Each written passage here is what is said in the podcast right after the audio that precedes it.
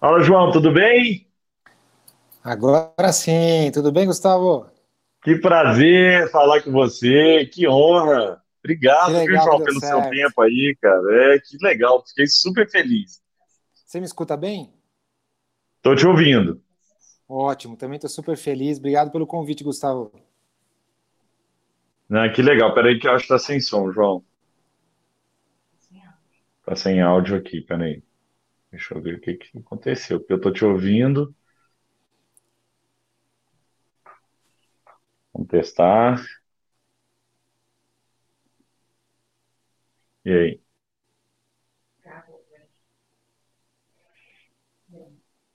Deu? Áudio? Legal? Beleza, estamos com áudio. Beleza, João. João, pô, obrigado, viu, pelo carinho. Eu, cara, eu tenho que te confessar que eu sou seu fã há muito tempo, viu, João? Rapaz, eu... eu vi você falando outro dia na live, eu fiquei até surpreso ali. Você falou, desde a época da faculdade, eu falei, peraí, mas quantos anos será que o Gustavo tem, hein? Ô, João, mas você, você, era o cara que tocava Tio The Top, não era? É, eu achei que você o não canal? fosse lembrar dessa. Essa é uma história antiga. É isso. É isso, cara. E eu entrei no The Top na época que eu estava na, na, empresa Júnior, era pre presidente da empresa Júnior da, da SPM e entramos a um grupo de, de amigos. Cara, era um negócio impressionante, né? O networking é, que você criou de maneira digital, né? Numa época que não tinha ainda é, vídeo, ou as redes sociais também estavam engatinhando, né, Jorge? Lembra lá pro começo dos anos 2000, não era? Cara, essa é uma história incrível. Eu até escrevi um dia é, um artigo, o dia que a Microsoft comprou o LinkedIn, eu coloquei um texto, lógico, sonhando, né? Hoje eu perdi 26 bilhões de dólares. Porque a verdade é que eu fiz um, um, uma célula, uma miniatura de um LinkedIn é, em, no ano 2000, em fevereiro de 2000. Foi antes do LinkedIn existir. É, acho que uns dois anos antes dele ser fundado. Na época, estavam aquela febre dos grupos de e-mail. Tinha até outdoor na rua, grupos.com.br.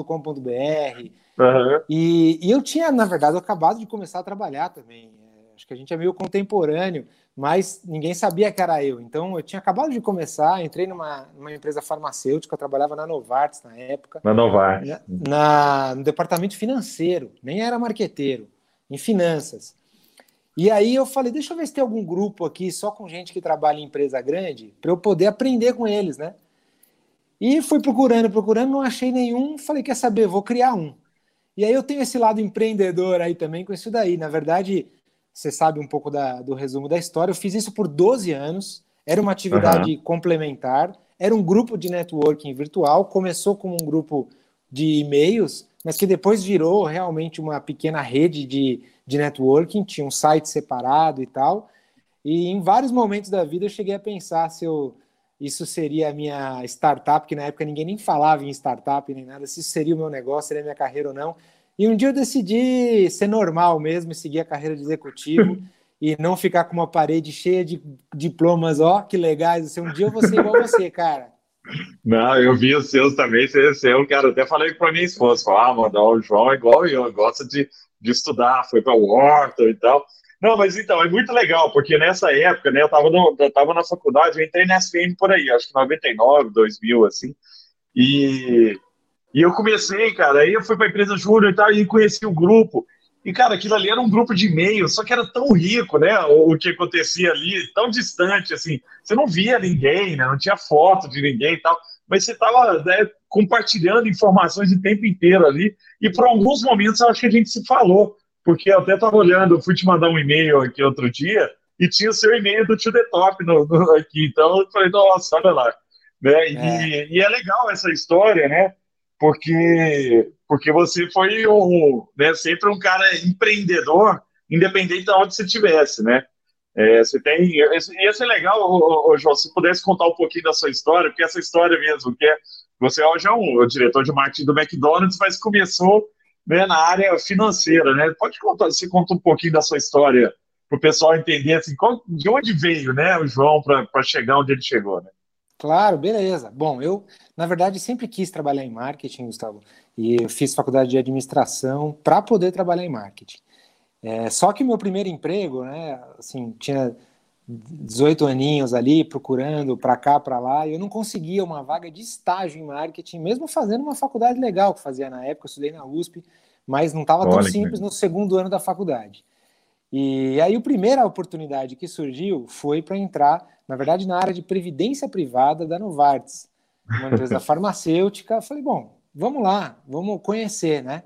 E de repente eu tô, tô enganado, o que, que custa conhecer?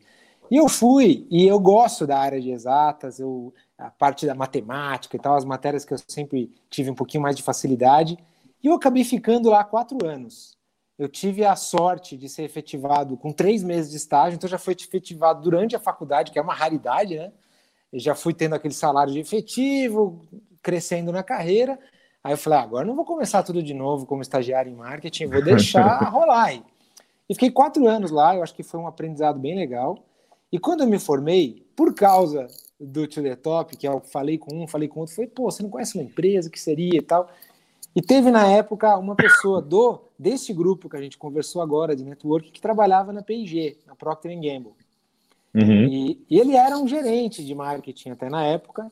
O nome dele é Daniel Campos. Hoje ele é presidente da Axo Nobel para América do Sul, se não me engano, das tintas Coral. Legal. Um cara sensacional.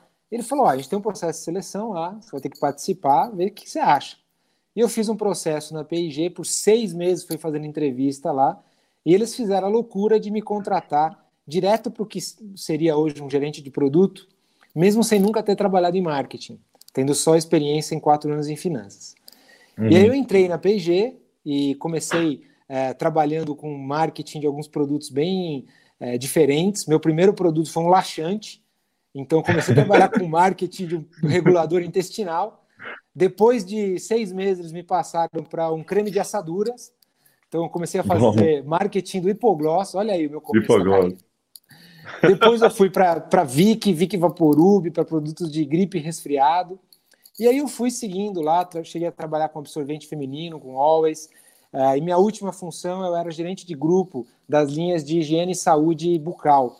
Então, além desses produtos que eu falei de saúde, eu também cuidava do oral B, né? escova oral de B. dente, pasta de dente, enxaguatório bucal. Uhum. E eu fiquei lá sete anos. E aí, depois de sete anos, o P&G me transformou num marqueteiro. Foi uma empresa super legal. É, e aí eu recebi o convite para ir para Ferreiro, que é uma multinacional italiana, mas familiar e que faz chocolate. Uhum. Kinder Ovo, uhum. Nutella, Tic Tac, é uma delícia, só produto gostoso. E me mudei para Curitiba para cuidar de vários desses produtos. Trabalhei em todos eles, na verdade, para Brasil e Argentina. E eu fiquei lá cinco anos. Foi um período super diferente também, uma empresa nova. É, de certa forma, essa, essa o estilo de empreender ou de se adaptar ao momento ajudou muito ali, porque é uma empresa totalmente diferente, né? A P&G é bem americana, certinha, cheia de processos. Uhum. Aí vai para uma empresa italiana, muito emocional, que gosta muito de decidir de uma forma diferente. Mas foi interessante, fiquei lá cinco anos. E aí, ao fim desse período, o MEC me convidou para assumir a direção de marketing aqui do Brasil. É uma proposta irrecusável, né?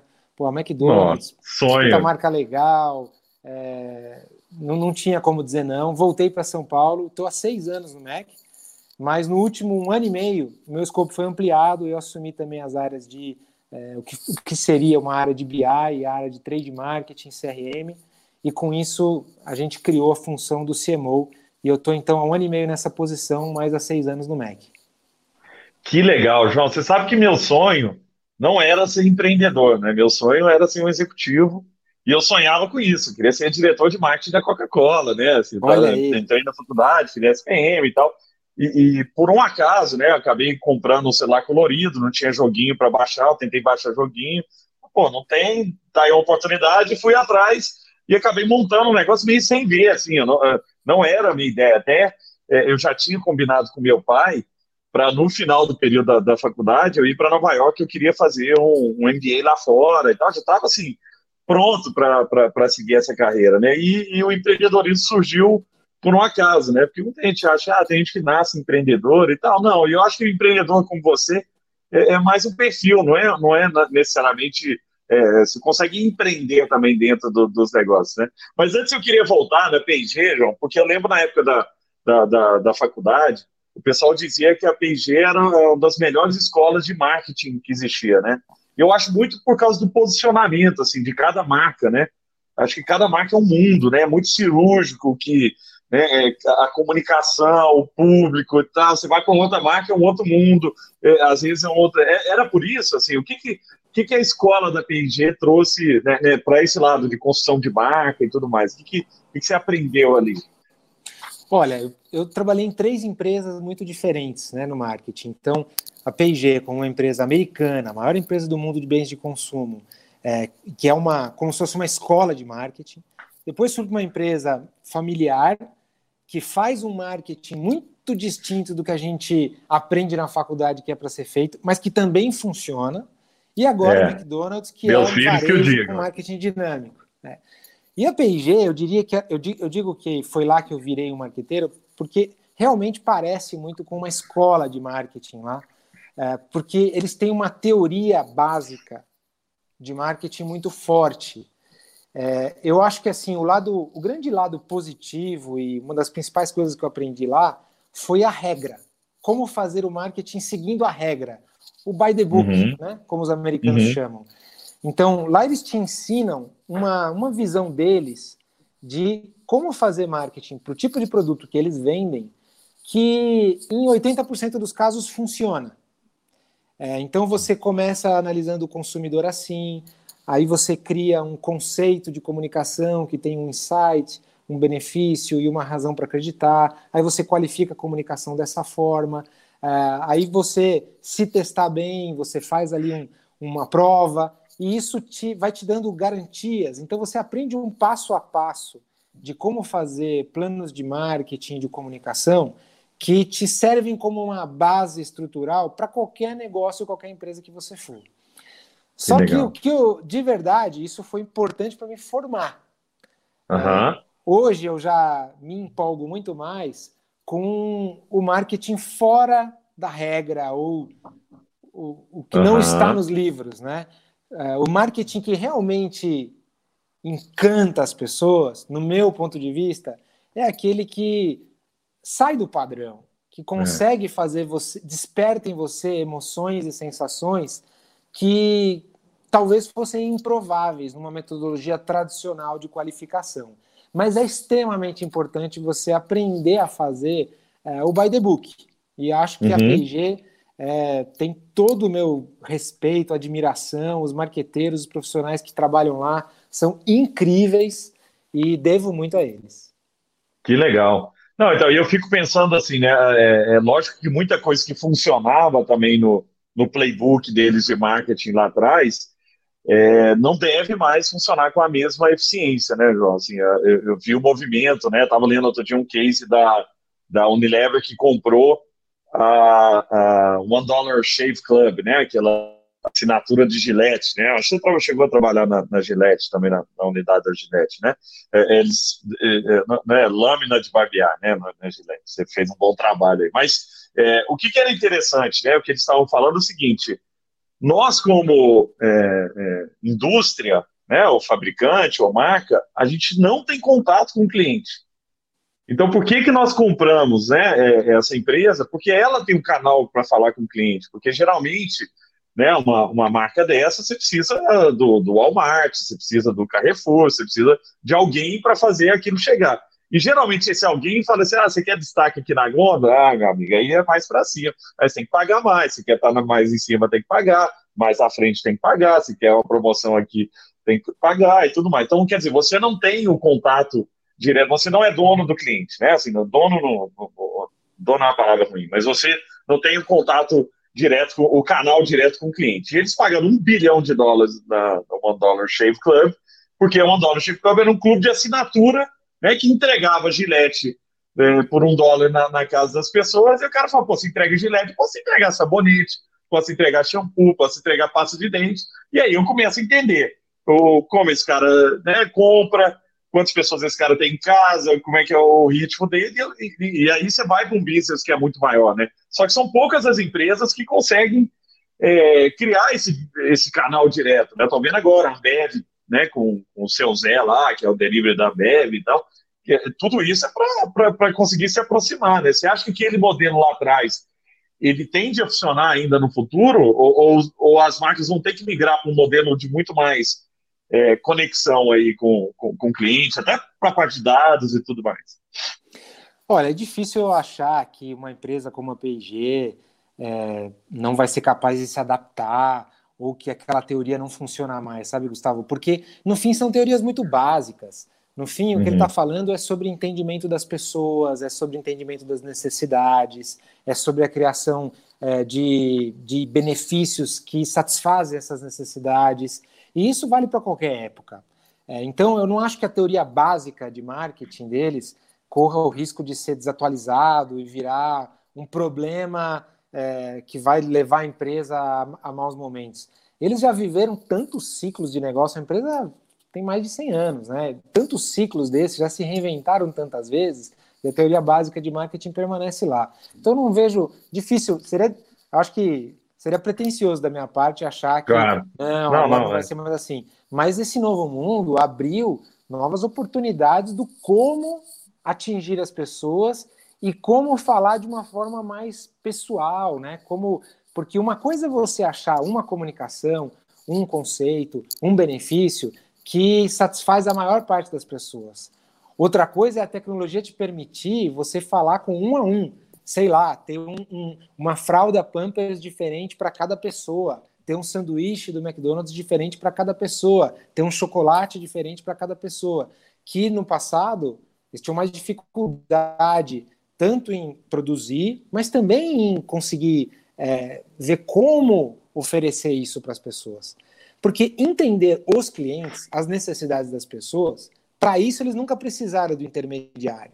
Ele consegue entrevistar os clientes, consegue fazer pesquisa com as pessoas. Agora, chegar nas pessoas, vender uma coisa diferente para cada um, aí você precisa de um outro esquema, que a tecnologia agora começa a possibilitar, né? Não, muito legal. E aí você falou uma coisa interessante, né? Assim, na, na, na visão de, de, criação de marca e tudo mais. Eu também, né, na, na época eu lembro da, da, faculdade, a gente estudava os, os, casos até do McDonald's mesmo, tal, é o caso do padrão. Né? É assim, ó, o McDonald's é o, é, o, é o padrão, as coisas ali, você pedir para tirar um picles, já sai um pouco do, né, do, do, do, padrão. E aí o que vocês trouxeram foi um movimento totalmente diferente, né, com o Mac, né, e, e aí o negócio meio sai do padrão, aí que é em Belo Horizonte né? Em cada lugar vocês fizeram coisas diferentes e tal. E eu acho que, que, que isso surpreendeu né? muita gente. assim. Agora, para fazer isso, eu imagino que você tem que ter uma cultura dentro da empresa também de agilidade, né? de experimentação, de poder testar esse tipo de coisa e, e pode ser que não funcione, né? Como a gente imaginou aqui, vamos voltar e a gente volta pro, pro, pro nosso pro nosso book de novo, né? E, e, como é que é essa cultura dentro da empresa? E aí, até a, a, o intuito aqui é a gente trazer mais para as pessoas que estão do lado de fora. Como que a gente pode criar uma cultura dentro da empresa que permite essa leveza? Né? Porque muitas vezes, quando a gente falava de marca lá atrás, e na ação é assim: ah, vamos mexer na marca. Nossa, mas vai mexer na marca? Não pode, né? Cuidado, a marca é o nosso bem mais precioso, e é mesmo e tal. Mas como é que isso funciona na sua cabeça? De onde veio essa ideia? E o que, que as empresas precisam ter de estrutura para permitir esse tipo de, né, de, de, de, de, brincadeira assim, com a marca e sair um pouco do, do, do, padrão. Vejo que a reserva faz isso também, o Rony lá faz isso muito bem, brinca muito com, com o capauzinho lá da, da reserva e tudo mais. Mas como é que é? O que, que você tem que ter de base para você poder é, brincar em cima ali ou fazer coisas diferentes? Pois é. Cada uma dessas empresas, Gustavo, ela tem uma visão diferente disso, né? Um caso extremo, né, dessas, o caso da Ferreiro, por exemplo, lá o produto e a marca eles são intocáveis, né? Então, uhum. cara, o Ferreiro Rocher é um negócio impressionante. É o mesmo produto desde quando ele foi inventado, 50 anos atrás. Tem uma avelã dentro que tem exatamente a mesma quantidade de milímetros de diâmetro no mundo inteiro. Um troço assim, que você não pode encostar de jeito nenhum parece até esquisito quando você aprende sobre as teorias de Ford no, no, na faculdade, de que não, o carro é esse, o consumidor vai ter que querer. É, mas no fundo é estranho, porque lá funciona, por exemplo, né? O fato do produto uhum. ser sagrado e tal, as pessoas valorizam muito essa qualidade. Então depende muito do ambiente da empresa. No Mac, cara, a gente é um varejo né? e a gente tem a dinâmica de um varejo. E a gente se permite ser rápido e testar e errar e acertar. E a gente tem que estar no ritmo do que o consumidor espera da gente. Nossa cultura, ela já é, internamente é, permite que a gente consiga implementar as coisas muito rápido, é, que a gente faça coisas com, com pouco teste e que se der errado depois a gente troca e tudo bem.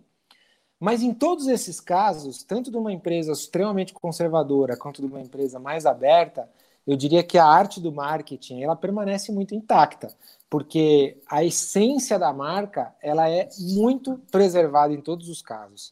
Ainda que uhum. pareça que no McDonald's a gente faz mais brincadeira, pô, vocês ousaram mudar fachadas, tirando o McDonald's e colocando Mac, Mequinho, Mecão, Mecoso, é, como assim, né?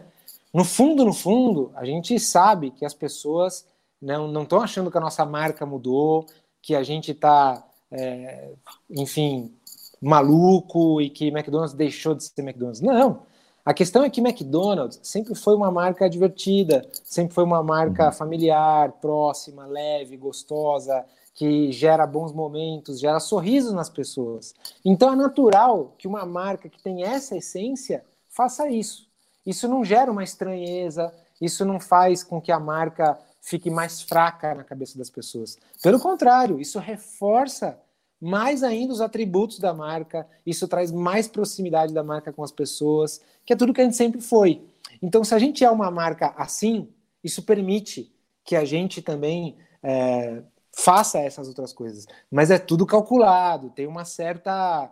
É, enfim, é, é tudo pensado para construir Sim. a marca. O marqueteiro, de verdade, assim, eu sou um defensor do marketing, né? Eu já fui presidente da ABA, Associação dos Anunciantes, dois anos. Eu sou um defensor da classe aí, de certa forma. Eu acho que a gente tem uma função muito importante na empresa.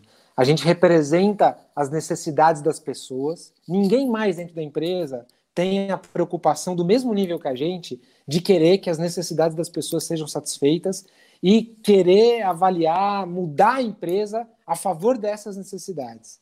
É, e a gente é o guardião da marca. Cara, a marca McDonald's, é, se ela é mais amada do que ela era no ano passado, é, de certa forma o marketing tem uma participação nisso. Se ela é menos amada, de certa forma o marketing também é culpado por isso.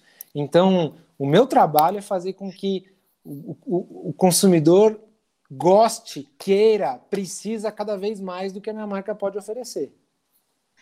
Muito legal, muito legal mesmo. O, inclusive, meu primeiro encontro foi no McDonald's, viu? Com a minha esposa. Estou casado há 11 Olha anos. Olha aí que história, hein? É, com a Amanda foi isso. eu queria levar ela no, restaurante e tal. Eu falei, não, vamos pro McDonald's, porque é mais informal, assim, pra gente se conhecer e tal. Foi o primeiro encontro nosso, depois a gente casou, então dá certo. Cara, tem muito é... caso assim, sabia? É uma coisa curiosa. Muita gente que se conhece, que marca. Legal, tá conquistando pelo estômago. é isso, não, foi isso mesmo. E, e, e pra gente é uma história marcante, assim. É, agora, eu, eu entendo, João, que para o McDonald's existe um desafio grande que é manter né? É uma marca já construída, consolidada, conhecida no mundo inteiro e tal. Agora é, é um desafio de manutenção. Agora, pensando no lado de criação de marcas, né? Imagina que você está ajudando agora uma pessoa que está criando, está começando. Né? Hoje em dia é muito mais complicado você criar marcas, porque os canais estão muito mais dispersos. Né? Assim, é lógico que você tem é, possibilidades. Por exemplo, tem uns meninos aqui do Belo Horizonte, até são clientes da Samba, que é a Desinchar. Os caras vendem um chá, né, que é muito mais caro do que qualquer outro chá, mas o desinchar é um nome belíssimo. Né? E eles criam conteúdo de desinchar, então no final é um chá, né? Um chá normal. Mas eles criaram uma aura em volta daquele negócio, o business está grande, dos meninos está grande. É, faturamento alto, né? Então, é, pensando assim, como que nos dias de hoje, é, onde estão os espaços para criação de marca, né? O espaço está no nicho, tá no vou ser muito cirúrgico no meu posicionamento, vou me comunicar onde é que está né, a, a, possibilidade do cara que está criando o um negócio dele agora, independente se é um negócio digital ou é um produto, onde é a possibilidade desse cara criar uma marca é, forte, sem ser pelos meios tradicionais que a gente conhecia antes, que era põe dinheiro na televisão e pronto, você cria. Hoje em dia, não sei se isso funcionaria é, tão bem como antigamente. Cara, eu acho que a essência disso não está é, em primeiro lugar em fazer um visual bonito na marca ou um nome bonito para a marca, tá? Isso é importante, mas é um segundo uhum. passo. Eu acho que o primeiro está em conseguir entender as necessidades das pessoas e qual necessidade o seu negócio vai conseguir satisfazer melhor do que qualquer outro negócio. Essa é a primeira coisa, eu acho. Então, uhum. qual é a necessidade das pessoas ou dos clientes que estão no mercado, que é uma necessidade grande, importante, que só vai crescer daqui para frente e que com o que eu sei fazer ou o que eu posso fazer, eu vou conseguir satisfazer essa necessidade melhor do que qualquer outra opção aqui. Então, no caso do chá que você pegou, identificou ali uma necessidade das pessoas se sentirem bem com a sua saúde ou se desincharem. Né? É, ele, ele identificou isso. Que outro uhum. produto do mercado pode satisfazer isso tão bem quanto eu? Ah, tem esse aqui, tem aquele ali, mas é um negócio meio genérico, é um negócio que serve para várias coisas. Não conheço nada desse mercado, estou palpitando aqui, tá? Uhum. Mas ele achou um, um, uma necessidade relevante, importante, que não vai diminuir e que ele acha que tem um produto ou uma proposta de valor que vai satisfazer isso melhor do que as outras do mercado. Legal, esse é o primeiro passo. O segundo é como comunicar isso. Que você precisa uhum. convencer as pessoas, você precisa deixar claro, você precisa ser lembrado. E aí um nome legal faz muita diferença, um visual legal, um post, campanha, o que quer que seja, é a arte da comunicação, porque é aí que as pessoas percebem, né? Mas a, a cruzamento da alta necessidade com o que você sabe fazer bem é a famosa relevância. Se você tem algo que é relevante, é aí que começa uma comunicação de sucesso. Agora, não adiantaria nada se ele tivesse feito um trocadilho bonito e uma marca bonita em cima de algo que não fosse importante. É, uhum. Ou algo super copiável, sei lá. Amanhã ele vai lançar lá o Relaxar. Joguei qualquer coisa aqui. Caramba, uhum. é um chá relaxante. Usa o mesmo trocadilho. Podia ser de um concorrente, podia ser dele. E aí? Será que um chá para você acalmar e para você dormir é mais importante do que um que te faz desinchar? Ou não? Ou será que já tem muita opção do mercado? E aí vão as coisas, né? Então, é, o suco do bem é uma outra, é um outro caso interessante Verdade. também. Caramba, já existia suco, né? Mas como assim? O cara achou ali um negócio que também é de Minas, né? Então tem algum, algumas marcas que conseguem fazer isso.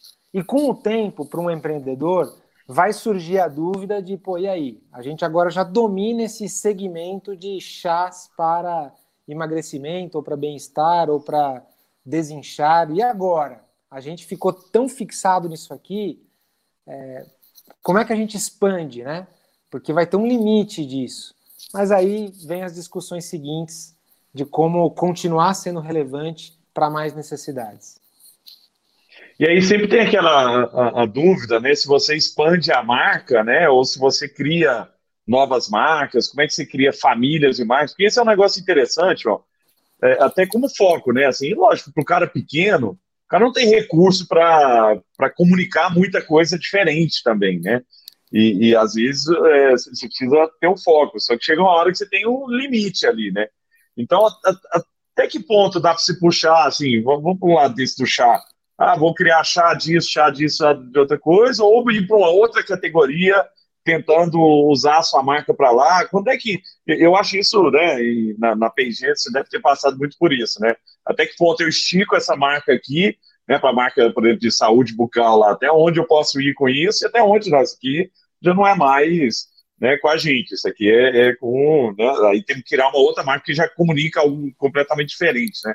Porque eu entendo, assim, até do lado da samba, a gente tem uh, três produtos à base, assim, nossos, e, e, é muito difícil comunicar, né? Separar da cabeça das pessoas, porque às vezes, é, do jeito que a gente faz um post no blog, o cara vem, mas ele vem pensando num produto, só que esse é produto para empresa grande, a gente tem que né, separar muito bem. se, por exemplo, no cara, a gente já fez o teste lá, a gente tem um produto para o pequeno poder criar conteúdo. Tá? É um Netflix white label, assim, você consegue ir lá e criar seu próprio Netflix com a sua marca e tal, sem muito, é, chega lá, põe sua marca, não tem muito, muita customização, não. O produtinho legal pra caramba, cresce bem e tal. Mas no começo a gente punha assim, ah, quem usa a samba? A Globo, eu não sei o que, a gente foi um monte de marca grande, afastava as pessoas, o que eu faço? Isso não é para mim, né? Isso é para empresa grande. E a gente falou, nossa, então ao invés de eu trazer as pessoas que a Globo é, usa, né, eu estou afastando as pessoas, né? Então, é, é, para cada produto tem que saber direito, né? O que, que atrai esse cara, como se comunica. Então, eu queria que você trouxesse essa visão aí, até onde né, ir puxando a linha do produto e aí até quando explorar novas categorias ou começar a abrir mais o leque. Cara, você é um pouquinho teórico aqui, mas vamos lá, de repente pode ajudar alguém que tem uma situação dessa. Mas é, eu diria que, assim, toda marca, Gustavo, ele, ele acaba é, construindo algo na cabeça dos seus clientes, né? Você tem na sua cabeça as impressões, você pensar numa marca de, sei lá, de pilha, de café, de geladeira, falar, para mim, essa marca, ela representa esses atributos aqui qualidade, é caro, é barato, dura, não dura, presta, não presta, é legal, é chato. É, você, ela já carrega um, um histórico. É em cima desse histórico, né, que a gente chama de, de equity da marca, que os marqueteiros tentam ir melhorando esse equity. Mas ela tem alguma coisa uhum. já, se ela uhum. for conhecida. Então, é uma marca desconhecida, uma marca que as pessoas conhecem, uma marca que as pessoas conhecem e já tem uma impressão sobre ela. Para alguém que já tem uma marca e vai lançar um outro produto, fala, uso a mesma marca ou não? Eu acho que passa por perguntar: esse novo produto é para as mesmas pessoas que conhecem a minha marca hoje ou não? É para outras pessoas. Este novo produto tem alguma coisa a ver com o que a minha marca faz hoje ou não tem nada a ver? Na verdade, é. Cara, outro mercado, outro público, uhum. outro tudo. Se é um negócio que não tem nada a ver, usar a mesma marca pode trazer mais confusão do que ajudar. Sei lá, vamos dizer que amanhã uh, um aplicativo de, de, de, corridas decida vender guarda-chuvas. Fala, cara, o que, que, tem uma coisa a ver com a outra? O pessoal ficou louco aqui. Parece que está né, atirando para todo lado sem entender direito o que, que faz. Né? E isso talvez mais atrapalhe do que ajude. E aí uhum. eu iria por uma solução de criar uma marca nova, ainda que eu saiba que custa muito caro lançar uma marca nova e torná-la conhecida. Agora, se tem algo a ver, seja porque é para a mesma pessoa, ou seja porque ela é, entrega algo parecido com o que você entrega hoje, e teoricamente falando, algo que complementa essa marca, complementa, é uma extensão natural. Aí tem muito mais benefício em usar a mesma marca, porque isso fortalece, é, traz a herança né, dos benefícios da marca original, é muito mais barato, muito mais fácil, já está na cabeça de algumas pessoas, você só tem a ganhar. Mas tem que tomar cuidado, tipo camadas da cebola, né? Para você ir fazendo uhum. primeiro o que faz sentido, depois o que faz sentido, e assim, sei lá, pegando um exemplo besta aqui, é, uma fralda, tá? já trabalhei com essas categorias. Uma marca de fralda, tecnicamente, é um negócio feito de papel. É, talvez a, a, a empresa que, que, que, seja dona da marca de fralda falasse assim: ah, quer saber? A gente tem papel pra caramba, estamos com a fábrica parada, vamos lançar um bloco de papel sulfite com a mesma marca da fralda? Cara, com a mesma marca da. O que, que tem a ver? Não, vamos lançar um absorvente feminino com a mesma marca da fralda? cara, mas nossa, será que é bom, é ruim, né? Não, vamos lançar um, um creme para assadura com a mesma marca da fralda. Fala, opa, já está na cabeça das pessoas que é uma uhum. marca que protege o bebezinho nessa ocasião de consumo, é para o mesmo consumidor, não tem nada a ver com a minha linha produtiva, mas tem a ver com o público e com o benefício que essa marca oferece. Então, quanto mais tiver a ver ali com o seu público, com a sua marca oferece, tendo ou não tendo a ver lá na cadeia de suprimentos, na sua fábrica, eu acho que tem mais chance de dar certo usar a mesma marca. Genial. Não, muito legal, muito legal. Ô, ô, João, uma outra coisa que, que vem na cabeça, assim, é que hoje em dia, né, a atenção é muito escassa, né? É muito difícil você conseguir a atenção das pessoas.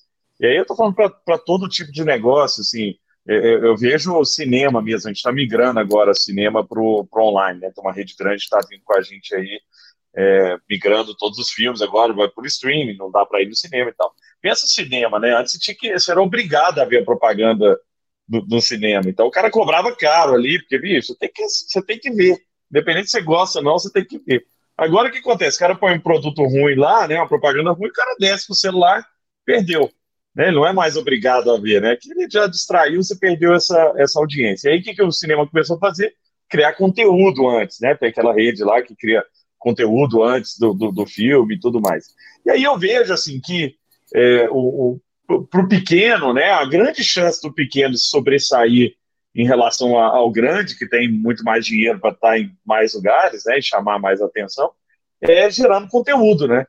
Como é que você enxerga isso? Como é que você vê que o pequeno, qual a chance do pequeno de se destacar né, na, na atenção das pessoas? Pra, porque o problema da, da, da, da marca é que até que você seja conhecido, até que a marca tenha algum significado na vida da pessoa, você tem que se comunicar né, com essa pessoa por algum tempo. O cara tem que ter algum contato com essa marca por algum tempo para falar, nossa, a marca é boa, esses caras são bons e tal. O problema é que nesse mundo digital agora, e com falta de atenção, até mesmo televisão, entrou no comercial, o cara baixa a cabeça e vai, vai para o celular, né? Você tá, ou às vezes vendo o próprio programa, vendo é, alguma outra coisa também no, no, celular. Banner na página também, acho que o cérebro já bloqueia muito banner, assim. Na, na, eu entro no site nem, nem lembro se tem banner mais do lado e tal como, né, nesse mundo agora em que todo mundo quer chamar sua atenção e tem muita gente tentando, como que alguém pode se sobressair, né? Principalmente o pequeno aí que está ouvindo a gente, pequeno e médio empreendedor, como é que esse cara consegue criar uma marca que chama atenção, ô, João? Cara, eu acho que uma, uma para explicar meu ponto de vista aqui com uma história, é, se eu quisesse dar um presente para minha esposa e agradar muito ela e dar uma bolsa para ela eu tenho duas opções. Eu posso dar para ela uma, uma bolsa, sei lá, uma Louis Vuitton super cara, que aí com certeza ela vai gostar. Ou eu posso comprar uma bolsa de palha de coco feita lá em Caraguatatuba, vendida no quiosquezinho da praia, porque eu, que conheço ela como ninguém, talvez seja a única pessoa do mundo que saiba que ela vai amar aquela bolsa que me saiu bem baratinho, mas que eu conheço, eu sei que ela vai gostar. Então, as, os grandes negócios e as grandes marcas, quando eles precisam fazer essa satisfação das necessidades das pessoas, eles escolhem as grandes necessidades e vão lá e despejam um caminhão de dinheiro com algo que vai ser muito massivo. Uhum. E eles fazem né, os, os caros, massivos para todos. Só que eles deixam escapar justamente essas oportunidades das necessidades menores, das coisas individuais, que eles não conseguem descobrir, não conseguem pegar, porque são grandes demais e porque para eles já não vale mais a pena. Mas os pequenos conseguem, e essa oportunidade de negócio não é menor. Talvez você goste de um sabor de pizza que uma pizzaria, uma rede de pizzaria não consiga fazer. Ou de um sabor de hambúrguer. Falei, eu adoro um hambúrguer que é feito assim, assim, assim. Cara, o McDonald's não vai conseguir fazer porque o nosso modelo de negócio não é ter um milhão de opções de sanduíche. Eu não consigo sobreviver com isso. Mas os uhum. menores conseguem, né? Então, achar uma necessidade é, relevante que não seja tão pequena assim, mas que os grandes deixam passar, Cara, a relevância é o segredo de estudo. Um banner que tivesse escrito exatamente o que você gosta, Gustavo, tenho certeza que você ia reparar, mesmo num uhum. site poluído ali, porque falou exatamente o que você queria. Lógico que a dificuldade é saber, pô, como é que eu vou descobrir agora o que o Gustavo gosta? É. Mas aí a tecnologia, os dados e é, as análises dos comportamentos das pessoas nos possibilitam exato isso, né? É. Até as redes, né? No Instagram, no coisa, você pode já direcionar para, né, eu quero anunciar para empreendedores de, né, que gostam disso e tal. E você consegue focar mais. Você tem muita razão nisso aí. Você estava falando um negócio agora que eu, eu, eu lembrei da nossa viagem. Eu, eu, fui com a família agora para Camboriú no começo do ano. E aí a gente chegou lá, os caras falaram assim: Ó, oh, você tem que ir num lugar aqui, cara, que é uma pizzaria dos super-heróis. Bicho, você não consegue marcar horário, não. Você tem que ser assim, você tem que marcar bem antes e tal, porque senão você não chegar lá, você não vai conseguir entrar. E a gente foi lá, cara, é uma pizzaria onde todo mundo é vestido de super-herói, é cheio de quadro de super-herói, de boneco grande e tal. E as pizzas têm nome daquilo, os garçons, né? Cada um é um, é um herói. Os moleques adoram, né? É, adoraram. Mas pensa, né? O cara é uma pizzaria, como outra qualquer, né? mas ele criou um diferencial ali, que é, pô, aqui Camboriú é uma cidade turística, vem muita família para cá, então vamos criar um lugar, né, que é único, assim, criou um ambiente que é único. Não é um negócio escala, não é um lugar né, que, que todo mundo vai querer ir e tal, mas quem tem família com filhos pequenos, né? O cara que tem filho de 30 anos não vai querer ir lá, né? Mas um cara que tem filho de 7, 5, como eu tenho, pô, os moleques adoram, né? E aí é exatamente é. o que você está trazendo, né, João? É, é, achar aquela oportunidade onde tem gente querendo pagar por aquilo, o grande não consegue fazer, mas às vezes para você é um big deal, né? Esse cara pode virar um, né, um, uma marca, inclusive, nacional forte, né? Em lugares Verdade. turísticos onde tem. É muito legal. Gustavo, muito legal. Deixa eu, te fazer, ah. deixa eu te fazer uma pergunta. Você conhece capivara, não? Não. Não, Você o bicho? Conhece? É. Qual cidade? Não, conheço. Capivara, conheço. Conhece capivara? Conheço. Cara, você sabe quantos meses tem a gestação de uma capivara, não? Para nascer uma capivarinha? Nem ideia. Você Nem sabe ideia. Quantos, quantos dentes tem uma capivara? Nem ideia. Você sabe qual é a cidade do Brasil que mais tem capivara? Nem ideia. Sabe qual, qual é a doença que mais mata capivara no Brasil? Rapaz, nem também ideia. não faço nem ideia. Eu uso, eu uso isso em entrevista de emprego, às vezes, para perguntar para as pessoas. eu falo assim: e aí, você conhece capivara? Fala, conheço. Aí eu faço as perguntas e falo, não, não, não, não. Fala, muito bem. E aí, você conhece seu cliente? A gente acha né, que a gente conhece as coisas so, sabendo superficialmente. Cara, eu já vi uma foto de uma capivara, já até vi uma capivara pessoalmente uma vez, assisti um documentário lá no Discovery, eu acho que eu ouvi falar que o cliente aqui do bairro é assim. Eu já ouvi dizer que se eu cobrar caro, ninguém compra. Ouvi dizer também que esse tipo de tecnologia aqui não está funcionando. O cliente, as necessidades dos nossos clientes, a gente precisa entender, não igual a gente conhece capivara, mas a gente precisa conhecer mesmo, assim, sabe? precisa ir lá e olhar como é que o cara tá usando, como é que ele tá fazendo, se ele tá ficando triste, se ele tá ficando feliz. Esse caso aí da, da, da, da hamburgueria, pizzaria dos super-heróis, o cara tá vendo, tem muita, tem muita criança, tem, eles gostam, isso aqui é um negócio diferente, é um negócio que não tem na cidade, é um negócio que eles vão gostar, não vão? Então a gente precisa conhecer mesmo, sabe? E aí você consegue satisfazer melhor. Então eu acho que é uma boa pergunta aí para quem está empreendendo, Muito falar, bom. cara, Tá, você, você conhece mesmo o que o seu cliente precisa ou você conhece igual a gente conhece capivara, que eu conheço igual você? muito bom, João, muito bom. Agora, uma outra, uma outra dúvida que, que surge é assim: é, existe um conceito muito forte no marketing do marketing de experiência, né? Então, é a experiência de você lá, lá, lá dentro. Então, quando eu vou no McDonald's lá, agora eu só uso o, o token lá e tal, para mim é muito mais é, eficiente aquilo ali, eu posso tirar coisas, escolher e tal, né? É, adoro, a experiência para mim ficou ainda melhor e tal. Como que a gente pode usar a tecnologia para criar experiências incríveis? Né? Esse do, do token é, é, um caso, mas eu penso assim, para o cara que está que tem, tá indo para o e-commerce agora, tem muita gente que teve que fechar a loja, fechou a pizzaria, fechou coisa e, isso aí é, é, é, dificulta a experiência, né? Assim, você, é, quando você tem uma pizzaria no iFood, você entra ali, escolhe uma pizza mais ou menos que você acha boa e, e, e, pronto. Ou pelo preço, tem gente que escolhe, ah, aquela mais barata que vou lá e, e, e escolho ali, né? Você, você, perde um pouco aquele, não, a nossa experiência, nosso ambiente, né? Aquele ambiente um pouquinho mais escuro, outro tem um ambiente mais divertido, outro tem taco de beisebol na parede, outro tem não sei o quê. Agora, quando você vai para o digital, você, você fica meio podado ali, né? Você tem meio que uma foto e uma descrição legal, né? Então, como que, como que você, você acha que é possível criar experiências interessantes no mundo que é cada vez mais digital? Pois é, vamos lá. Eu acho que a, quando eu digo de conhecer a necessidade das pessoas e oferecer algo para satisfazer, este algo, ele não é só um produto, não é só, enfim, uma caixinha que você leva e com isso você preencher um vazio que estava ali dentro da pessoa. Ele é um combo, né? Um combo de, de tudo que você está oferecendo para a pessoa. Produto, a experiência, tudo que ela está tendo contato com a marca está preenchendo aquela necessidade. Inclusive, a gente costuma dizer que a gente não vende sanduíche no McDonald's. O que a gente faz é oferecer um bom momento. O sanduíche é parte disso. Mas aquele bom momento, eu nem estou falando de algo que muda o dia da pessoa radicalmente, mas aqueles minutos de bem-estar, de praticidade, de algo gostoso, acessível e para todo mundo, é, é, a essência do que a gente oferece.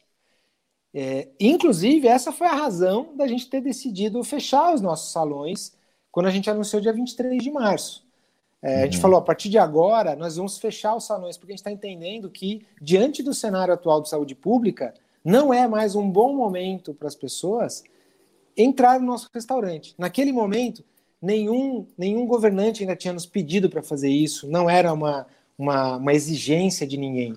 Foi um entendimento da marca. Isso não é mais um uhum. bom momento. Então, nós vamos uhum. parar de deixar as pessoas entrarem nos nossos restaurantes para comer ali. Agora, na pergunta que você falou, e agora? Como é que eu continuo oferecendo um bom momento naquilo que eu ainda tenho, né? seja no drive-thru, seja no delivery? Realmente é um baita de um desafio. Me pergunto todos os dias como que o delivery do McDonald's não vai ser igual a um delivery de qualquer coisa. Uhum. Eu sei que o sanduíche já não é igual, né? É único. O Big Mac uhum. só tem um. Nossos produtos Isso. só tem no McDonald's. Mas o que mais eu posso colocar aí para que a experiência pelo menos remeta à, à experiência que a gente tinha lá no restaurante? É um recadinho que a gente vai mandar escrito na embalagem? É algo que a gente vai colocar ali dentro? Por exemplo, quando é uma criança, uma família que pedem, num restaurante normalmente você tem lá uma, uma brincadeirinha, uma lâmina de colorir que a gente entrega no restaurante, eu posso colocar lá dentro? É, posso mandar uma mensagem para ele depois no celular e fazer algum, dar para ele acesso a alguma alguma brincadeira ou alguma coisa. Então, vai por aí, né? Em como a gente consegue manter o bom momento. O que eu quero fazer não é entregar para ele em casa a mesma experiência que ele tem no restaurante. Isso é impossível. Não é a mesma coisa. Mas o, o momento ser bom, isso eu posso conseguir. Uhum. Então a gente se libertou de ter que fazer igual ao restaurante e pensar em como satisfazer de novo esta necessidade. Agora, de uma outra forma e usando o que a tecnologia, ou até mesmo o analógico, nos permite fazer. Genial, muito legal mesmo, porque esse, esse é um problema que muita gente está tendo, né? O cara tinha um, um, lugar físico, agora tem que ir para o digital, e às vezes o que ele está preso é que ele está preso no passado, né? Ele está preso no, no físico, ele está tentando fazer o digital, muito parecido com o que ele fazia no físico, é o que você está falando que não, que não faz sentido. Muito legal mesmo o, o que você trouxe, viu? É, tem uma, uma pergunta aqui sobre o futuro do, do marketing, João. Você acha, né? Você falou muito das bases do marketing e é um negócio que você traz com você, né? Mas você acha que o marketing ele, ele, ele muda? As coisas que a gente estudava lá no, no Philip Kotler, lá dos quatro P's e tal, isso tende a mudar? A gente vai ver um marketing mais, é, mais para o imediatismo. Eu vejo assim, eu sou sócio de uma agência chamada Raccoon, uma das maiores agências digitais do, do, do, Brasil. Inclusive, amanhã eu vou entrevistar, vou fazer uma live com o Túlio aqui, que é um dos fundadores da Raccoon. É, mas a Raccoon é, é focada em, em performance. É, então, quer dizer, Google, Facebook, coisa é, de clique, compra e tal. O que eu vejo muito, principalmente de e-commerce, é que os caras, enquanto ele está gastando dinheiro com com aquisição, o cara vem. Né? Ele, tem, ele tem receita enquanto ele tem, ele está ele tá pagando para o cara vir e tal. Mas poucas as marcas estão construindo, é, é, poucas são as empresas que estão construindo marcas fortes, né, é o que você está dizendo, nesse mundo digital. Né? Se eu pegar e-commerce mesmo, principalmente, eu já fui conselho de, de livraria grande aí, é, muitas vezes o cara vende commodity, e é aquele, você comprar ali ou no outro site, então você vai onde é o mais barato, você não tem algo que é único, né? Como que o marketing pode é, é, criar também nesse mundo, é, se adaptar para esse mundo também, para criar marcas fortes no mundo onde tem muita coisa que é commodity. Né? E aí acaba que uma Amazon da vida, que é uma gigante, pode entrar moendo todo mundo, porque esse cara é capaz de jogar margem lá embaixo. E, né? e aí a gente vê algumas empresas sobressaindo. Magazine Luiza, por exemplo, né? outras que têm, têm conseguido se transformar também para, né, entendendo o cliente, oferecer algo melhor. Mas você acha que o marketing vai mudar com esse mundo agora ou, ou a, a base continua a mesma? Cara, eu acho que a essência não vai mudar, mas a forma vai mudar completamente. Eu acho que a essência de ter alguém na empresa que é quem mais entende o que os consumidores querem hoje e vão querer amanhã, quem mais entende o que a gente precisa adaptar na empresa para atender essas necessidades, vai permanecer. Agora, o como nós vamos fazer isso vai mudar radicalmente, o que significa que eu nem sei se daqui cinco anos a minha função vai existir. Não sei se quem vai estar tá fazendo o que eu faço é uh, uma função nova que juntou TI com marketing, ou é um robô, ou é sei lá o que. Mas a forma de atingir as pessoas vai mudar radicalmente. Se eu pegar o McDonald's hoje, cara, é, a gente tem é, um aplicativo que é que tem, cara, milhões e milhões e milhões de downloads no Brasil.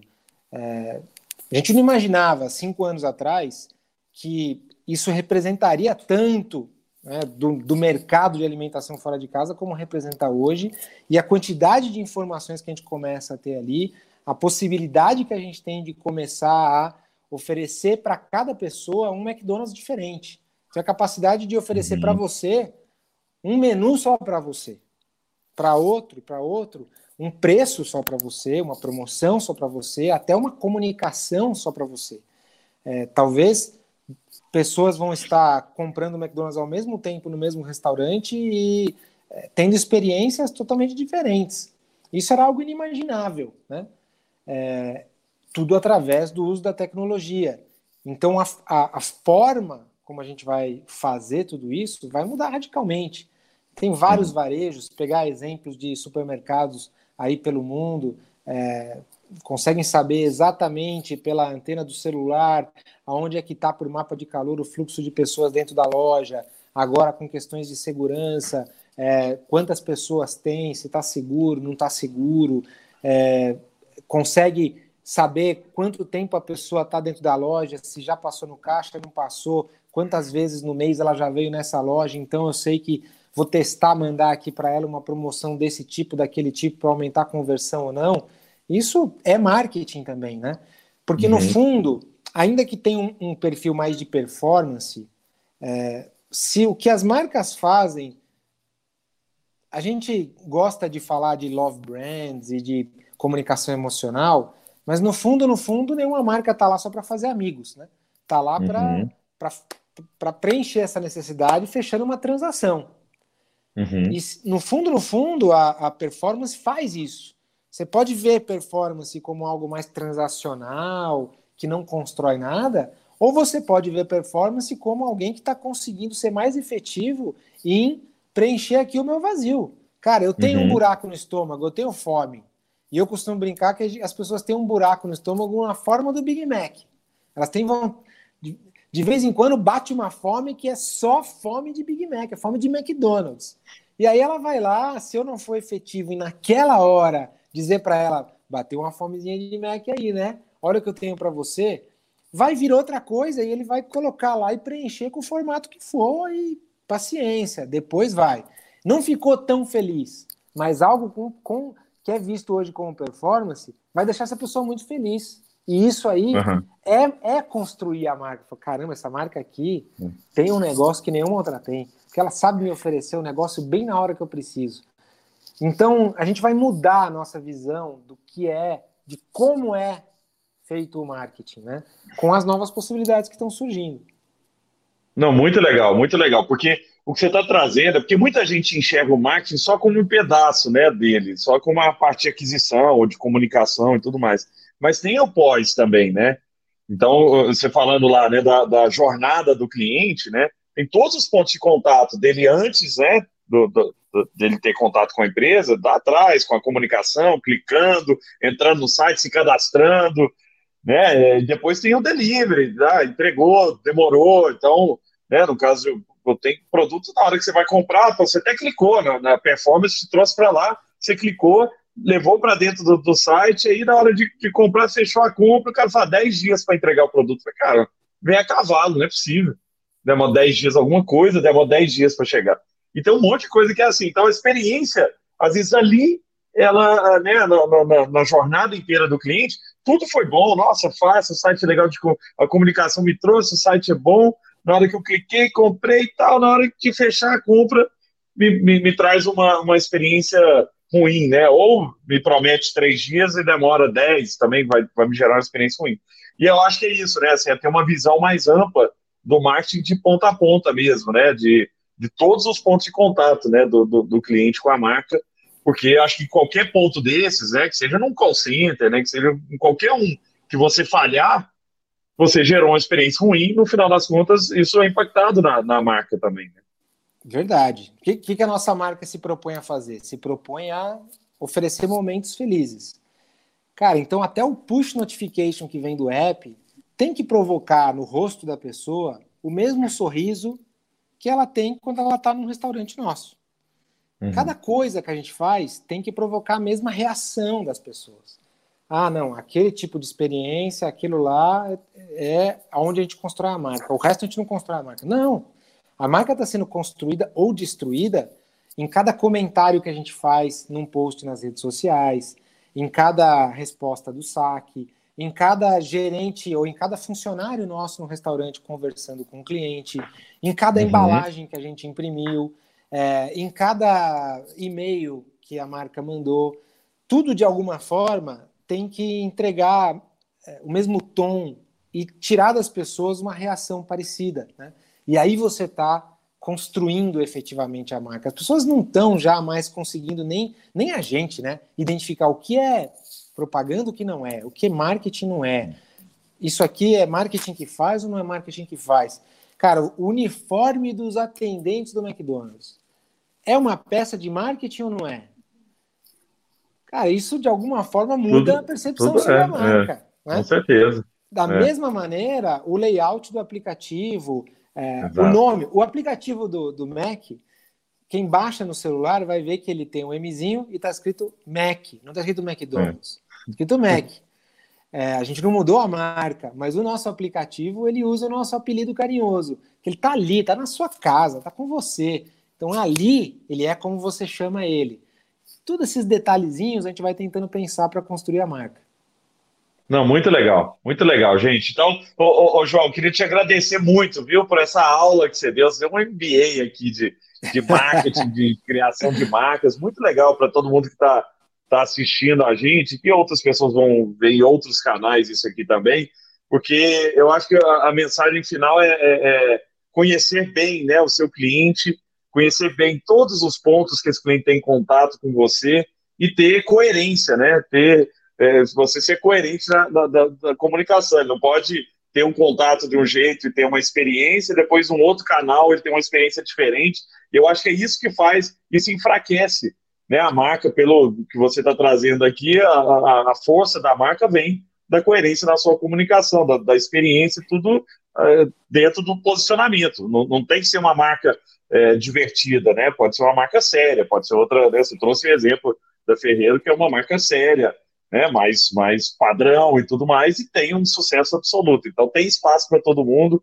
tem espaço para os nichos, tem espaço para resolver problemas que estão aí e que às vezes a gente olha e fala, nossa, mas o grandão já, já faz, pô, mas o cara está fazendo isso aqui, né? O que você trouxe que muitas vezes o grande não consegue né, fazer coisas muito pequenas, muito focadas, e às vezes está aí a oportunidade para o empreendedor, né? Para quem está tá criando seu negócio, olhar isso de uma maneira diferente, não como um problema que já tem um grande, o bom de ter um grande na indústria é que está validado, né?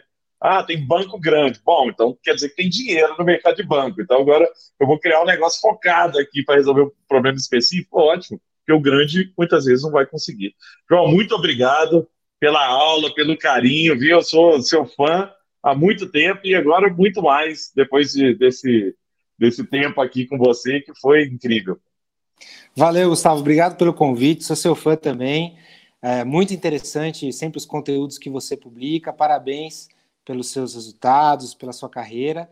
E, enfim, obrigado pelo convite. Deixo aí o convite também para o pessoal seguir aí no LinkedIn, João Branco do MEC, fazer contato para a gente seguir trocando experiências, tá bom? Valeu. Isso aí.